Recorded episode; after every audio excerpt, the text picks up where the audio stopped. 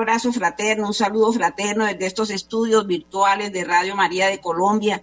que lleva tantos y tantos años, 24 años al aire con el fundador, el padre Germán Darío Acosta, eh, en la rienda, con la rienda de Radio María, con ese cariño de los oyentes y con esa conversión de tantas y tantas personas que además terminan viendo en Radio María, como lo dijeron alguna vez, esto es una universidad para mí. Y son personas que están en su casa, pero que han aprendido muchísimo gracias a estos programas. Queridos oyentes, empezamos nuestro invitado para hoy, el padre Daniel Saldarriaga Molina. El padre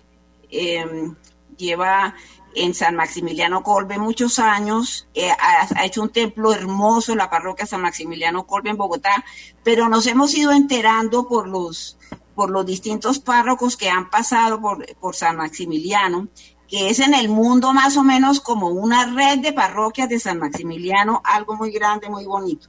Padre Daniel, eh, le pedimos su bendición para el programa eh, antes de arrancar pues pidamos al Espíritu Santo que ilumine nuestros corazones y que disponga de verdad este ratico en el que paran de muchas tareas y de muchas funciones quienes por razón de enfermedad o quienes por razón de estar privados de la libertad o quienes ya no pudiendo hacer mucho físicamente y llegando en este momento de su vida a tenerse que quedar un poco más quietos, destinar de su corazón una disposición especial para escuchar noticias y buenas reflexiones que puedan disponer nuestro corazón para que como el de San Maximiliano Colbe tenga un gran gusto por la Inmaculada y tenga un gran interés por dejar que entendamos lo que significa amar de verdad a nuestros hermanos, que es amarlos hasta dar la vida por ellos. Ven Espíritu Divino y enciende en nuestros corazones el fuego de tu amor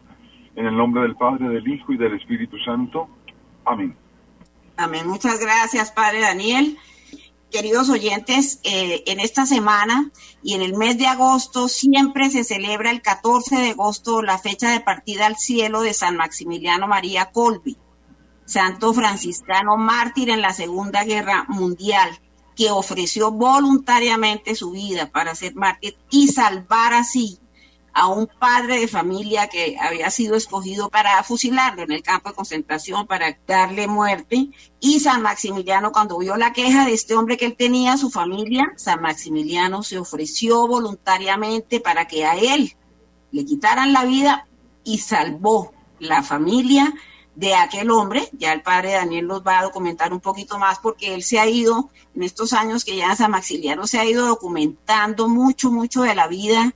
de San Maximiliano y ha aprovechado creo que todos los canales de comunicación sobre la vida de San Maximiliano y bueno, eh, eso, eso ha hecho en, el padre Daniel seguramente un testimonio personal muy bonito sobre cómo él antes de conocer a San Maximiliano tenía este santo, pero cómo poco a poco ha ido entendiendo, eh, trabajando con estas redes de San Maximiliano en otros países, eso lo hemos visto nosotros también como fieles de su parroquia. De manera que, bueno, le doy gracias a la Santísima Virgen, que fue como la mamá espiritual de, San Maximiliano Colbe, y, que, y gracias al pedido, a la propuesta que le hizo la Virgen cuando era niño, que si quería dos coronas, una blanca y una roja que aparecían en aquel sueño de San Maximiliano, en aquella aparición, el niño escogió las dos coronas, la pureza y el martirio. Solo hace un, gran santo en, esta, en estos momentos y en esta época que vive la humanidad. De manera, Padre Daniel, que quisiéramos escuchar de usted como los rasgos que usted ve más importante en la vida de San Maximiliano y que tienen un significado muy importante en estos momentos. Pues la historia de Maximiliano es la historia de un hombre que estuvo peregrinando entre los hombres, pero que conoció el amor de Dios en la manera como vivían sus papás. La mamá, doña María, nació en un ambiente de vida espiritual muy intenso y hizo una opción desde muy niña que quería ser contemplativa, pero estaban bajo el dominio de los austriacos y de los rusos, los polacos, y entonces sacaron y cerraron los conventos en aquella época y en algún momento en su oración le pide a Dios que no quiere hacer su voluntad, sino que quiere entender cuál es la voluntad de Dios. Y le dice que si la voluntad de Dios es que haga una familia, que lo que le pide es encontrar un hombre piadoso, que no vaya a la taberna, que no blasfeme, que no consuma alcohol. Y va a encontrar a Julio Colbe, un hombre joven que estaba en la tercera orden de San Francisco, un hombre de gran piedad, un hombre cariñoso. A Maximiliano le tocó ser bautizado como Reymundo y él va a elegir después el nombre de Maximiliano. Estando de muy niño, va a entender que lo que Dios le pide es eh, amar a Dios por encima de todas las cosas. Y en ese amar a Dios, él va a descubrir que debe ser orante. Y cuenta la historia que en la casa de don Julio y doña María había como un closet, un lugar donde guardaban la ropita y donde metiéndose por entre la ropa podían llegar a un lugar donde había un altarcito a la Virgen de Chestokova, la gran patrona del pueblo polaco. Allá él muchas veces entraba y se dedicaba al silencio y a la oración. El amor a Dios fue inculcado por un testimonio seguramente de sus padres y fue animado y promovido espiritualmente en la vida de su parroquia. Por eso cuando tratan de reconstruir la vida de Maximiliano, la mamá va a contar la anécdota de las dos coronas que se le aparecen, que, le ofrece la Santísima Virgen a Maximiliano. Y estas dos coronas son fruto de una oración muy especial, porque en algún momento como buen muchacho hizo alguna picardía y la expresión de la mamá fue, yo no sé qué va a hacer de ti. Es la manera como ella lo sanciona y en esa sanción a él le queda sonando, yo no sé qué va a hacer de ti, que es la misma preocupación que hemos tenido todos cuando somos adolescentes y que seguimos teniendo todos mientras vamos como peregrinos. ¿Qué va a ser de nosotros? Porque perseverar en estos caminos en los que Dios quiere que perseveremos será consecuencia y fruto de la oración. Pero a veces nos falta tiempo para la oración y gusto para la vida espiritual. ¿qué va a ser de nosotros? Caer en el pecado, equivocarnos y cometer errores es lo más propio de la condición humana. Siendo muchacho todavía, Maximiliano va a ser de los que vive una experiencia muy bonita, unos frailes franciscanos que van a acercar al ambiente donde vive su familia y él con su hermano Francisco van a querer ir al seminario de los franciscanos a hacer el bachillerato habían vuelto a abrir el seminario y se va a ir al seminario a continuar su secundaria. En esa realidad del seminario, pues su amor al seráfico Padre San Francisco va a hacer que él, tenga una manera espiritual de vivir una alegría del encuentro con Dios. Los sacerdotes formadores cuando recogen testimonios de la vida de San Maximiliano para hacer el proceso de canonización, pues van a decir que varios de ellos lo vieron absorto, muy, muy concentrado en oración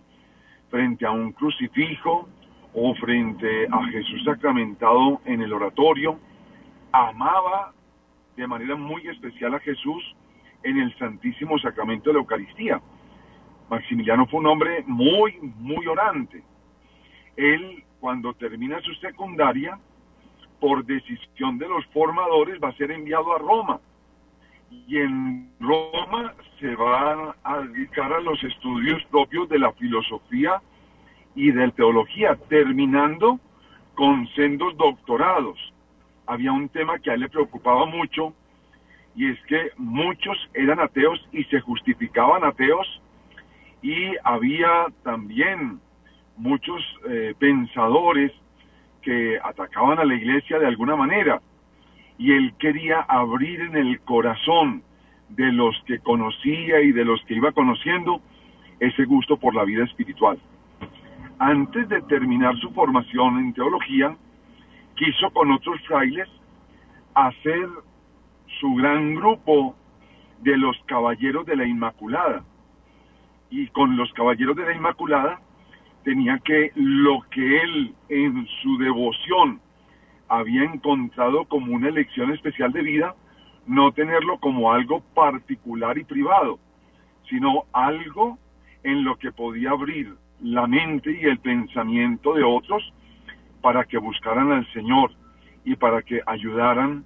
a dar un mayor honor y homenaje a la Inmaculada. Esto cuando vuelve a Polonia ya siendo sacerdote, aunque era muy frágil en su salud, lo promovió al punto de que en su comunidad le dijeron que se le dedicara a ese tema de una manera muy especial y le van a confiar un terreno muy importante y en ese terreno va a ser un gran convento. En ese convento va a promover mucho la difusión de noticias que hicieran que en el corazón de quienes las leían el amor a la Inmaculada, la oración a la Inmaculada por los tiempos difíciles que estaba viviendo el mundo, fueran una constante y fueran una preocupación muy especial. Temas que para la actualidad ojalá pudiésemos entenderlos cada vez mejor. Y va a ser una revistica que se, va a llamar El Caballero de la Inmaculada. Va a ser de esa revista una revista que llegará a tener un millón de impresiones mensuales. Y tenía tres propósitos con la revista, que no era un negocio comercial, sino que era un trabajo fruto de la vida orante. Y en ese trabajo fruto de la vida orante promovía que la gente entendiera que esa vida espiritual y que esa vida orante iba a animar y a inspirar eh, él quería que los que hacían esto lo hacían por una dedicación, debería llevar una oración y serían noticias cortas y noticias que estuvieran de verdad de actualidad. Esto lo va a ir trabajando y lo va a ir trabajando al punto de que va a llegar a tener un convento en lo que se llamó la ciudad de la Inmaculada, la famosa Niepo Kalanov. Algún momento de su vida, y esto al parecer venía desde que estaba en Roma, quiso llegar a otras latitudes de la Tierra para hacer también un trabajo de difusión. Por eso a él se le considera un gran patrono de las comunicaciones sociales y un gran patrono de la difusión de la buena noticia. Este trabajo de Maximiliano lo va a hacer querer ir a Japón, pero su superior no ve prudente la ida a Japón por la salud que él tenía, ni porque él tampoco sabe japonés y no hay frailes que hablen japonés.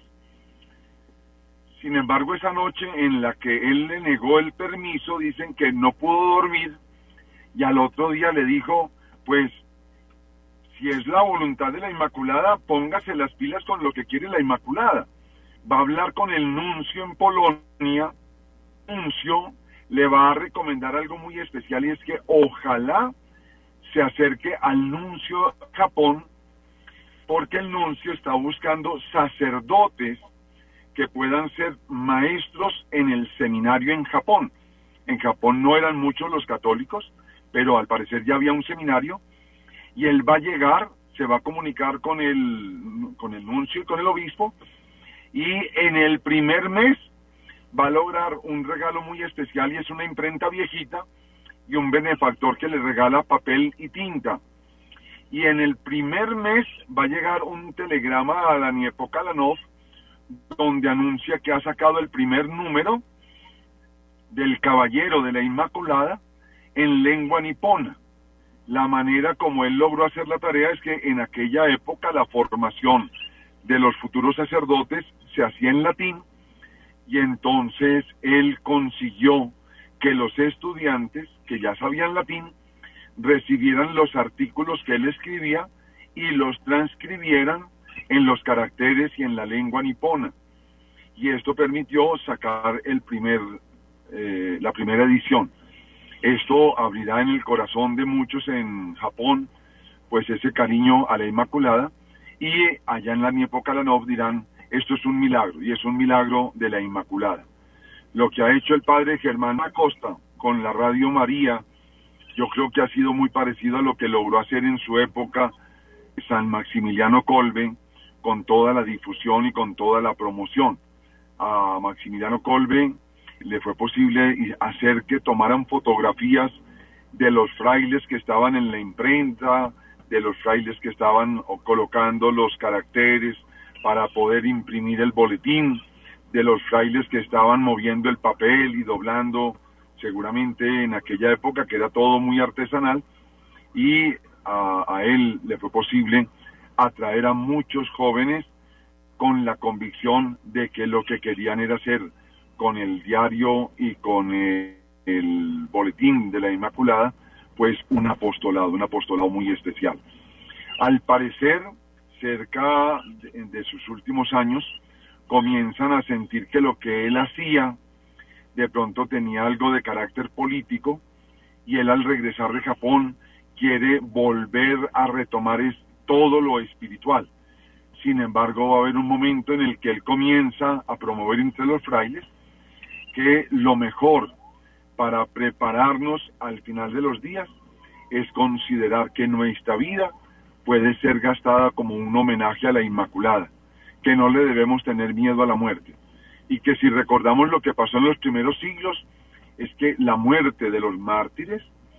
volvía fértil la tierra en la que la iglesia crecía y se revitalizaba. Entonces, ese trabajo de Maximiliano va a ser que en algún momento lo lleven a los campos de concentración. En los campos de concentración, él va a estar animando espiritualmente a la gente y pasó por varios campos. En uno de estos campos ya al final lo van a mandar al búnker de la muerte porque uno de los presos, uno de los que estaba prisionero en el campo de concentración, se vuela, logra salirse y había un castigo si alguien se salía y era mandar al búnker de la muerte a morir de hambre a 10 personas. Esto lo echaban a suerte y en aquella ocasión en que fue echado a suerte fue elegido Francisco, un sargento judío que exclama diciendo, ¿y qué va a ser de mi esposa que todavía es muy joven y de mis hijos que están tan pequeños? Y él siente que esta es la hora y va a anunciar que él quiere dar la vida por este hombre. Y el que estaba de jefe en ese regimiento, pues no tiene problema. Él no veía a las personas, consideraba apenas los números y va a aceptar. Dicen que a todo el mundo le entró un escalofrío y en 1971, cuando 30 años después de su muerte, de su martirio, el Papa Pablo VI lo beatifica, dicen que va a estar como un testigo muy especial, eh, Francisco, ahí en el Vaticano, en, Roma, donde fue la beatificación. Eh, en el campo de concentración, él animó a los otros nueve durante cerca de tres semanas y a las tres semanas cuando abren el único que está vivo es él y está sosteniéndose un poco de una pared. Sin embargo, como tenían que terminar el castigo por orden de aquel superior, le van a inyectar una dosis de ácido sulfúrico en el torrente sanguíneo y es lo que terminará matando a San Maximiliano Colbe. El 14 de agosto es la víspera de la gran fiesta de la Virgen,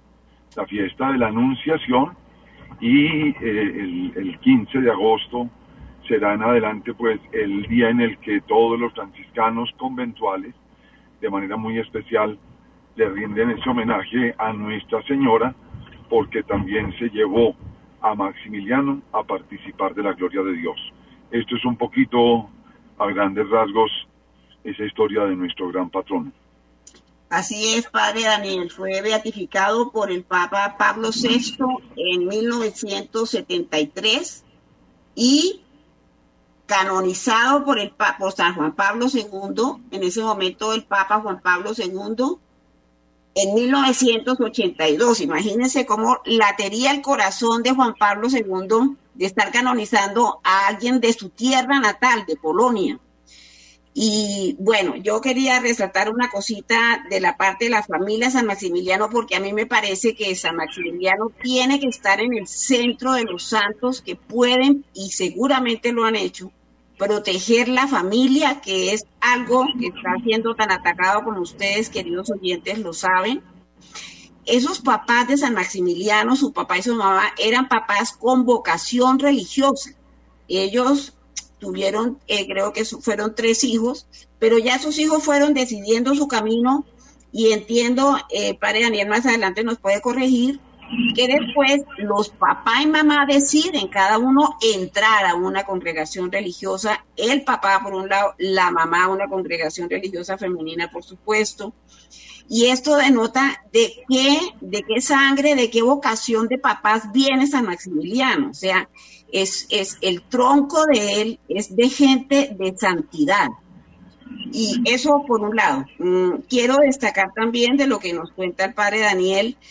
eh, que era un comunicador revolucionario. Revolucionario es que, primero que todo, medírsele a sacar un boletín en una lengua que él no conoce, medírsele a aprender el japonés, evangelizar en japonés, porque no había, como nos cuenta el padre, no había sacerdotes que hablaran el idioma. Y que él, medírsele a eso es un hombre que aceptaba los retos, pero hay una frase que no padre Daniel y que tiene mucho que ver con lo, con lo que pasa con la vida de uno. Y es que estaba haciendo la voluntad de Dios. Se abrió camino para sí lograr ir a Japón, aunque su superior no lo veía necesario, además no, había, no hablaba el idioma, pero encontró el camino San Maximiliano porque sabía, como era un hombre oración, que esa era la voluntad de Dios y por eso fue a una, a una tierra, imagínense queridos oyentes, a cualquier persona que la manden a evangelizar en, japonés, pues, primero que tiene que prepararse cuánto, un año por lo menos para hablar el idioma. Estamos hablando de una época en donde ya casi estaba eh, eh, pues cercana, había pasado la Primera Guerra Mundial y estaba a unos años de comenzar la Segunda. Los cursos de inglés no eran como ahora, los cursos en Polonia polaco seguramente hoy serán mucho más fáciles por internet. Es un hombre que aceptaba retos difíciles para su propia vida. Entonces, en una vida de vocación sacerdotal, de vocación de laicos, ese reto que me pide a mí la Santísima Virgen, hasta qué punto necesito estar muy en comunicación con ella, muy en comunicación con su hijo, para saber que si es la voluntad de ellos, eso se va a hacer, se va a abrir camino. Entonces quería resaltar eso porque aceptar retos tan importantes, eso no es fácil. Bueno, y creo que hay que caminarle eh, verdaderamente a esa protección que San Maximiliano, con su decisión de que él fuera martirizado, ofrendar su vida por el padre de familia para que el padre de familia sobreviviera, salvó la familia de aquel hombre como nos cuenta el padre Daniel, ese señor estaba presente en el día de la beatificación de San Maximiliano en la plaza de San Pedro, él que había salvado su vida. Y eh, entonces ahí un santo que protege y protege problemas graves y serios en la familia San Maximiliano perfectamente puede ser invocado me parece a mí. Y, por supuesto, resaltar ese amor inmenso por la Santísima Virgen, por la Madre de Dios, nada menos, la Inmaculada, la ciudad que fundó en, Japón, según entiendo, padre, la ciudad de la Inmaculada, el, em, el, el, periódico, la revista que fundó, el Caballero de la Inmaculada. O sea, con ese castigo que la mamá se le puso brava, porque no sabía qué iba a hacer de él, él se fue y se encerró. Pues claro, estaba, estaba, la mamá lo regañó, y la comunicación con la Santísima Virgen entiendo que fue a raíz de aquello y la Virgen le ofrece que si quiere ser mártir y si quiere ser puro, que es lo que San Maximiliano Colbe escoge. Entonces me parece que es, él es un tronco y una raíz muy importante para estos años de la iglesia y para estos años de la familia, para estos años de las vocaciones sacerdotales, religiosas. San Maximiliano y cada vez, Padre Daniel, yo veo que la devoción por San Maximiliano va creciendo y uno de los motivos ya para que últimamente se haya sido mucho más conocido como santo fue aquella visita de hace no muchos años que el Papa Francisco hace al campo, en el campo de lo que fue el campo de concentración de Auschwitz, que era un campo de exterminio, era de era, creo que fue el más terrible campo de concentración de todos los que había. Y el Papa Francisco allá en la celda de San Maximiliano, donde San Maximiliano murió, se sentó solamente a orar. El respeto que el Papa Francisco le tiene a la vida de San Maximiliano, creo que ahí arrancó mucha más difusión por la vida de San Maximiliano María Colby. Quiero contarles, queridos oyentes, hemos escogido una música muy bonita para hoy. Vamos a escuchar unos segundos y ya volvemos.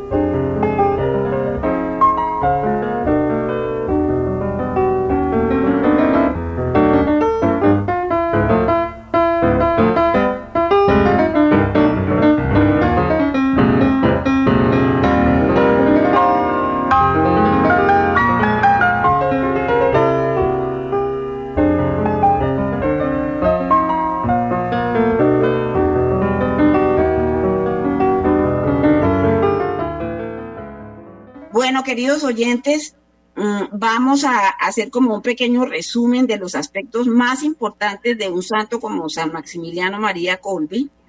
Mm, primero, por su amor a la Santísima Virgen, por ese amor que el oyente de Radio María siente por la Santísima Virgen, por esa devoción, esa pasión, esa, esa corazón entregado a la Virgen que tiene el padre Germán Darío Acosta, director de nuestra radio, esa, esa locura por la Madre de Dios. Eso lo sintió, como muchos santos también, San, eh, San Maximiliano María Colbe dejó que la Virgen guiara su vida, por supuesto, y como yo digo, de acuerdo con el Espíritu Santo y la Santísima Trinidad, la Virgen ayuda a que esos planes se hagan en los corazones que se abran y que los planes de mi Dios, de la Santísima Trinidad, se cumplan. Y encuentra en el camino hombres valientes que la defienden a capa y espada y que le tienen un amor inmenso. ¿Y cómo quiere ella a sus hijos? Unidos, no divididos, unidos, que sean muy fraternos, que se ayuden los unos a los otros. Esa es la mamá que tenemos en el cielo que nos da, el, que, que nos quiere a todos como cualquier mamá, quiere que sus hijos estén unidos que no haya divisiones, que no haya eh, divisiones graves que a veces se, se producen en las casas, no. La Virgen María quiere a las familias unidas, sin divisiones, sin discusiones, sea lo que sea los hijos que tenga, porque siempre en, las familias, queridos oyentes, todos lo sabemos, hay un hijo que a veces es la ovejita negra y ese coge por unos caminos que están más perdidos. No, ese es el hijo que seguramente más preocupa a la mamá porque es el que está, el que tiene más el riesgo de no salvar su vida. Entonces, esos hijos hay que volver, volver al rebaño cómo quiere, y preguntarnos nosotros como mamás, como papás, cómo quisiera la Santísima Virgen que fuera mi familia, cómo le gustaría a ella que mi familia fuera. Y yo como papá, y yo como mamá, y yo como hijo, tengo que trabajar para que eso que ella quiere en sus hijos se haga, unidos, fraternos. Bueno, esa parte del amor de San Maximiliano por la Inmaculada y cómo cumplió la voluntad de Dios, él como comunicador, un comunicador sin miedo a no manejar el idioma. En alguna parte leí, padre, él se ponía a vender las, revistas o a entregarla, a distribuirla en, en, las esquinas, en la calle, y lo empezaron a perseguir para que para que no distribuyera esas revistas, pues él corría, se iba para otros barrios, para otros sitios y allá se ponía a vender, allá se ponía a distribuir. O sea, una ciudad grande y tiene muchas posibilidades. Si aquí no se puede, me voy por acá. Evangelizador y comunicador sin miedo, sin miedo. Mm, yo pienso que da mucho para, para hablar y para detenernos eh, ya lo que es eh, escoger como niño un martirio y tenerlo él claro y no, no olvidarse de que él se comprometió con la Virgen a aceptar las dos coronas, la del martirio y la de la pureza, que son dos temas, especialmente el de la pureza, en esta época que estamos viviendo, queridos oyentes, y que ustedes conocen muy bien, como los jóvenes hoy, los caminos que están tomando. San Maximiliano escogió la corona de la pureza, hombre virgen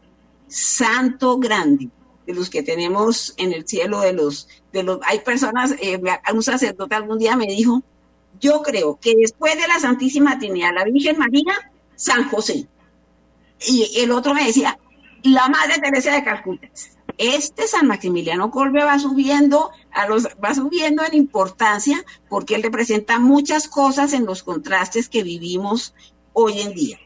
Mm, padre Daniel, yo quisiera como un testimonio personal tuyo porque es que nosotros, yo viví mucho rato, muchos años, gracias a Dios, gracias a Dios, en la parroquia San Maximiliano Colbe. Y pude ver, eh, uno ve el cambio de los párrocos cuando se meten a estudiar la vida de San Maximiliano. Yo quisiera como ese testimonio personal suyo, yo sé, padre, que usted es un hombre que ama a la Santísima Virgen, eso lo sabemos nosotros, pero pero usted seguramente, San Maximiliano ha logrado muchos cambios en usted, es decir, el ejemplo de él y haberse metido en su vida. Yo quisiera como un testimonio personal, un testimonio personal suyo en ese sentido, como sacerdote, ¿en qué lo ha enriquecido San Maximiliano, Padre Daniel? El pasado martes nos visitó aquí en la parroquia Monseñor Luis José Rueda Paricio y presidió la Eucaristía en la gran solemnidad de la Asunción de Nuestra Señora. Y decía que el amor a la Inmaculada no es el amor a una advocación de la Virgen, es el amor a un dogma, a una verdad revelada de Nuestra Señora, la Inmaculada. Y ese amor a la Inmaculada yo creo que puede hacer de nuestros corazones corazones cada vez más dóciles, más sencillos, de los que quieren ser más pequeños delante de Dios y en estos días encontré una frase de Cantinflas que decía que la primera obligación del ser humano es ser feliz. La segunda obligación, hacer felices a los demás. Cuando vemos la vida pública de Jesús, Él está siempre buscando hacer la voluntad del que me envió. Él está siempre procurando ese amor a Dios. Y si hay algo que engrandeció la vida de Jesús en su peregrinar y en su condición humana como la nuestra, pues fue el que vivió, como decía Rodrigo Correa Palacios, Dios no se aguantó las ganas de estar en el regazo de una mamá. Y Jesús vivió esa experiencia. Él fue amado desde niño y vivió lo que es importante de, de sabernos amados. Ayer nos hacía la propuesta el Evangelio de Mateo de perdonar considerando la corrección fraterna, la corrección con dos o tres personas, después con la comunidad. Y si no, considerarlo pues un no creyente, un fariseo. Y hoy nos, nos encontramos con un Pedro que se lanza a decirle al Señor, Señor, yo ya comprendí lo que usted quiere, es que yo tengo que perdonar hasta siete veces, cuando la ley del talión era la propuesta, Pedro decir que perdonara hasta siete veces, eso era mucho, pero Jesús le dice, no, no, no, es hasta 70 veces siete, es perdonar siempre. Esto nos, nos obliga de verdad, como decía el señor arzobispo también, a ser mucho más orantes, a colocarnos más de rodillas delante de Jesús sacramentado para poder, aunque no seamos capaces de dar razón de todo lo que Dios quiere con nuestras palabras, sí que nuestra vida inspire y anime a otros el gusto por las cosas de Dios. Yo quiero agradecerle a los que nos están acompañando hoy a través de la Radio María, agradecerle al Padre Germán que haya seguido tan dedicado durante todos estos años y que ya acercándose poco a poco a sus 40 años de sacerdocio, pues que interceda por nosotros ante Nuestra Señora, el que todo su tiempo lo gasta en la oración y lo gasta en el servicio a la Radio María, tanto de nuestro país como otras Radio Marías que él ha ayudado a crear y a toda la Radio María Universal. Que el Señor bendiga a todos los que escuchan a la Radio María, que sigan ayudando. La Radio María se sostiene con la generosidad de la gente buena, que se da cuenta de lo que hace la Radio María. Y así como a Maximiliano, nunca le faltó quien le ayudara para que no faltaran los alimentos allá para los 900 en el convento y para que no escaseara el papel ni la tinta, que también a la Radio María la apoyen, para que la Radio María siga haciendo la difusión y siga haciendo ese trabajo apostólico maravilloso, en el que la Inmaculada pues será la gran anfitriona que recibe y acoge a los que allí llegan, pero que la Inmaculada nos mueva a todos a seguir apoyando esta gran obra de nuestra iglesia, sobre todo en este tiempo del sínodo, de la sinodalidad, en este tiempo en el que el Papa se ha fijado en nuestro arzobispo para crearlo cardenal y para que este arzobispo siga siendo un signo de obispo entre los obispos y ahora como cardenal entre los cardenales, con su vida orante tan constante y con su testimonio y sencillez en la palabra con la que da razón del Evangelio. Les deseo a todos un muy buen día y le agradezco a Lida por esta oportunidad de compartir con la gente de la Radio María. Le quiero hacer una invitación, Padre Daniel, como usted siempre ha sido bienvenido en Caleidoscopio. Eh, gracias a Dios hemos tenido la oportunidad y la generosidad de su tiempo acompañándonos y enseñándonos, por supuesto. Eh, tenemos hace muchos años la maternidad espiritual por un periodista o por un comunicador así como hemos tenido comunicadores santos, valientes, fuertes como San Maximiliano Colbe, también tenemos comunicadores que están enfrentados a muchas presiones para opinar en determinado sentido que no sería grato a los ojos de Dios. Y ellos muchas veces deben de vender el ingreso de su familia porque de ese trabajo viven y opinar seguramente un poquito en arena movediza con los temas de los valores, etcétera. Hay que pedir mucho por los comunicadores, los periodistas, porque ellos generan, generan corrientes de opinión y tienen credibilidad. Y a veces esa credibilidad está en sentido contrario de los valores del evangelio y del, del amor, del perdón, etcétera, como nos contaba el padre Daniel. Entonces, lo invito a que en sus oraciones y ya que es tan amigo de San Maximiliano y seguramente muy protegido por él, que en sus oraciones incluya el nombre de un periodista, un comunicador en secreto, padre Daniel, sin decirle a nadie, estoy pidiendo por este, por favor pida por, por los periodistas, los comunicadores, por ya sea porque son muy buenos, o ya sea porque necesitan oración. Entonces, eh, la oración de un sacerdote sabemos nosotros también lo valiosa que es, de manera que está invitado a unirse a la maternidad espiritual por un periodista o por un comunicador. Nos da su bendición, por favor, Padre. Así lo haré y que el Señor todos los acompañe en el nombre del Padre, del Hijo y del Espíritu Santo. Amén. Felicitaciones muy especiales. Muchas gracias, Padre Daniel, queridos oyentes, un abrazo fraterno y hasta la próxima.